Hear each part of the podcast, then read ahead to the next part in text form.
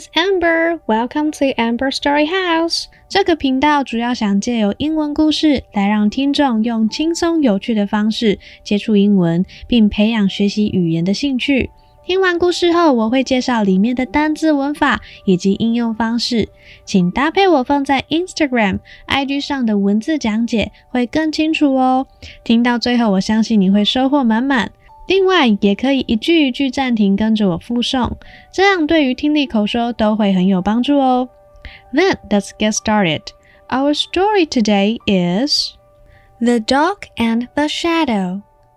A dog got a piece of meat and was about to go home with the meat in his mouth. On his way home, there was a plank of wood lying across a river. As he crossed, he looked down and saw his own shadow reflected in the water beneath.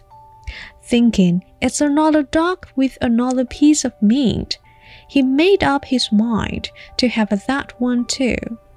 So he made a snap at the shadow in the water.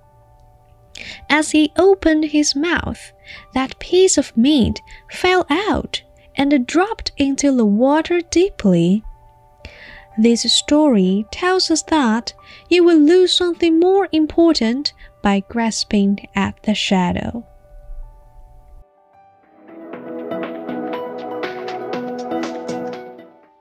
有一只狗嘴里叼着一块肉，准备回家。沿途中有一块木板横跨着一条河。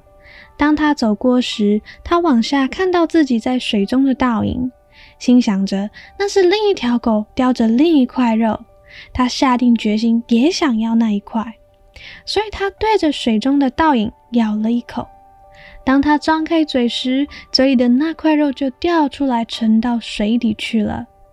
这个故事告诉我们：当你尝试抓取幻影的时候，你可能会失去更重要的东西。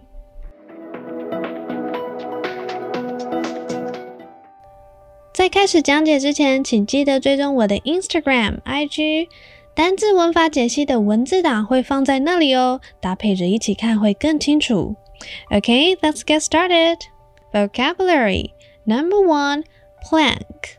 Plank 是可数名词，木板条的意思。原文：There was a plank of wood lying across a river.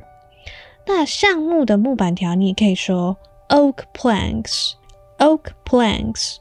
例句。 They used a plank to cross the river.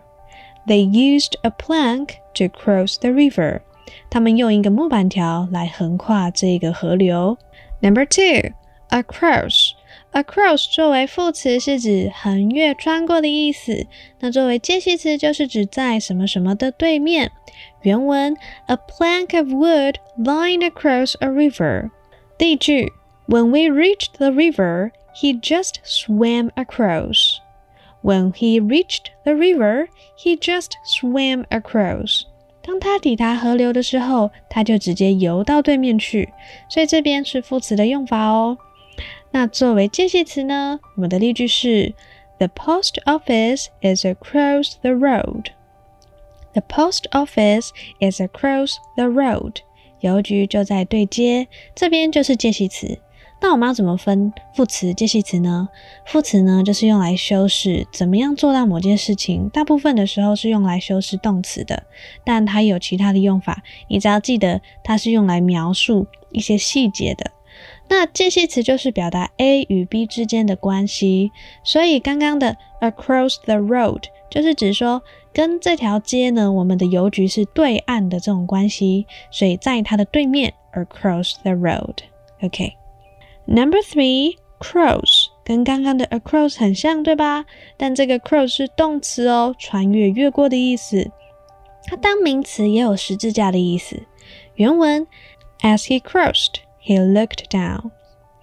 例句：Cross the bridge and turn left。Cross the bridge and turn left。走过桥之后呢，左转。这就是在跟人家指路问路的时候会听到的句型。另外一个片语介绍给你们，cross one's mind，代表使谁想起什么事情。例句：It crossed my mind that he also likes chocolate. It crossed my mind that he also likes chocolate. 我突然想起来，他好像也喜欢巧克力，就是这么用的哦。It crossed my mind. 甚至把它作为名词十字架呢，你可以这样用：He wears a silver cross around his neck. He wears a silver cross around his neck. 他脖子上戴着一个银色的十字架，就是这么说的哦。OK，Number、okay, four, shadow 就是影子的意思。原文：He saw his own shadow. 他看到自己的影子。例句：The corner of the room is always in shadow. The corner of the room is always in shadow. 房间的一角永远都在暗处之中，就可以这么说哦。Number five, reflect. Reflect 作为动词就是指反射、反应的意思。原文：He saw his own shadow reflected in the water beneath. 所以这里 reflect 就是指看到自己的影子反射。 例句：She saw herself reflected in the mirror. She saw herself reflected in the mirror. 她看到自己在镜中反射的样子。OK, number six, beneath. 它可以作为介系词或是副词，代表在什么下面的意思。原文：The shadow reflected in the water beneath. 例句：The puppies huddled together beneath the blankets. The puppies huddled together beneath the blankets. 小狗狗们在毯子底下挤成一团，所以这里的 beneath 其实就像是 under the blankets 是一样的哦。另外，如果作为副词的话，我们的例句是：He looked out of the window at the kids playing beneath. 那这边是其实是跟文中的 beneath 是一样的用法。 好，再听一次哦。He looked out of the window at the kids playing beneath。所以 the kids playing beneath 就是在下方游玩的小朋友们。OK，Number、okay. seven snap。snap 作为名词、动词有啪的一声折断，或者是啮咬的意思。原文：He made a snap at the shadow in the water。例句 ：He broke the chopsticks with a loud snap. He broke the chopsticks with a loud snap. 他啪的一声把筷子给弄断了。那作为原文当中啮咬的用法，例句就是 My dog snapped the little boy next door this morning. My dog snapped the little boy next door this morning. 咬了他的意思。那这里的咬是啮咬哦，所以记得这个是比较像 动物的咬，所以人的咬你要用 bite。OK，Number、okay. eight drop。drop 是指掉落的意思，或是一滴一滴水的滴。OK，原文 That piece of meat fell out and dropped into the water。所以这里的 drop 就掉下来的意思喽。例句：He dropped his cell phone. He dropped his cell phone. 他的手机掉下来了。 OK。另一个例子：Here are some drops of paint on the floor. Here are some drops of paint on the floor. 地板上有几滴颜料。这里的 drop 就是名词喽。Number nine, lose. lose 是指失去的意思。原文：You will lose something more important。你会失去更重要的东西。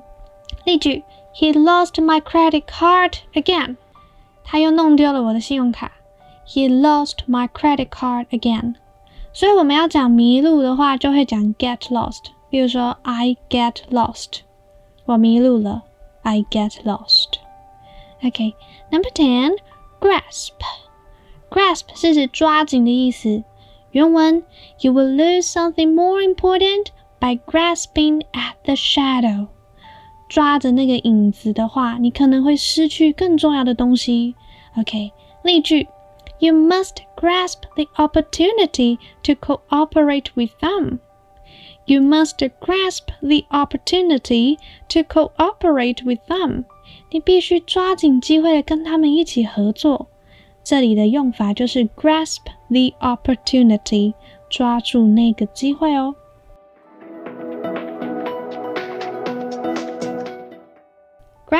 文法今天有七点可以跟你们介绍哦。第一个，a piece of meat，一块肉。这边就是要稍微了解一下，在英文里面肉类是不可数的，所以你除非点餐的时候，你可以说啊，I want a steak，我要一份牛排，I want a steak，那可以接受。但是一块肉、两块肉，你要怎么说？A piece of meat，两块就是 two pieces of meat，OK。那我们也会讲 a piece of cake，一块小蛋糕。就是小菜一碟的意思，所以对你来说这件事情啊简单啊，你就可以说 It's just a piece of cake. It's just a piece of cake. Number two, be about to. Be about to 就是将要去做什么的意思。原文 The dog was about to go home. 那只狗准备要回家。OK，例句 I think he's about to cry.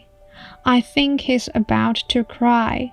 我觉得他快哭出来了，所以你可以说 I think he's about to cry. Be about to 将要去做些什么。Okay, number three, on somebody's way home. On somebody's way home 就是指在谁回家的路上。例如说，Can you buy some milk on your way home?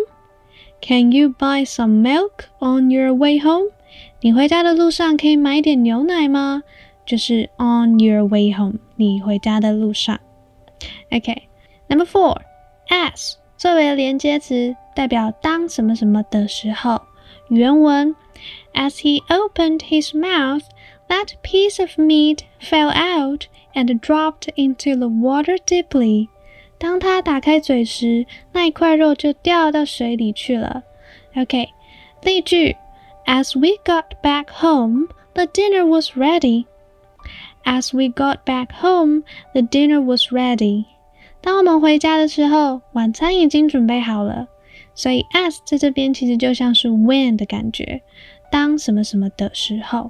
OK，Number、five，分词构句。这边我们直接用原文来解释。Thinking it's another dog with another piece of meat. He made up his mind to have that one too。这边其实我们用 thinking 开头，你可能会觉得有点陌生。这个其实就是因为我都是在讲 he 那只狗的意思。He thinks it's another dog. He made up his mind。其实都是同一个人物，所以这边我就不用 一直 he thinks, he made, he thought 这些就都不用了，我就直接用 thinking，因为我主词是一样的，都是那个 he。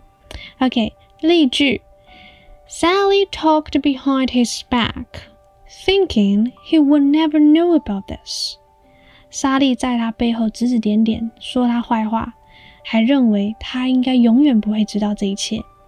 这里呢，我就用 thinking，因为我的主词都是 Sally，就是 Sally thinks he would never know about this，所以我就不用一直 and Sally thinks and Sally 怎样怎样，我就直接 thinking。就可以咯。再一次哦，Sally talked behind his back, thinking he would never know about this. Okay, number six, make up one's mind. Make up one's mind 是指下定决心。原文 ，He made up his mind to have that one too. 他下定决心也想要那块肉的意思。例句：I already made up my mind, so don't argue this with me. I already made up my mind, so don't argue this with me. 我已经下定决心，所以你就不要再跟我争了。OK，所以可以把这句话学起来哦，吵架的时候可以用。Number seven, by doing something， 用一个 by 再接动词含句，代表借由做什么事情。原文：You will lose something more important by grasping at the shadow. 这边的 by grasping 就是借由去抓着那个影子，你会失去更重要的东西。OK，例句：Gary improves his English by studying hard every day.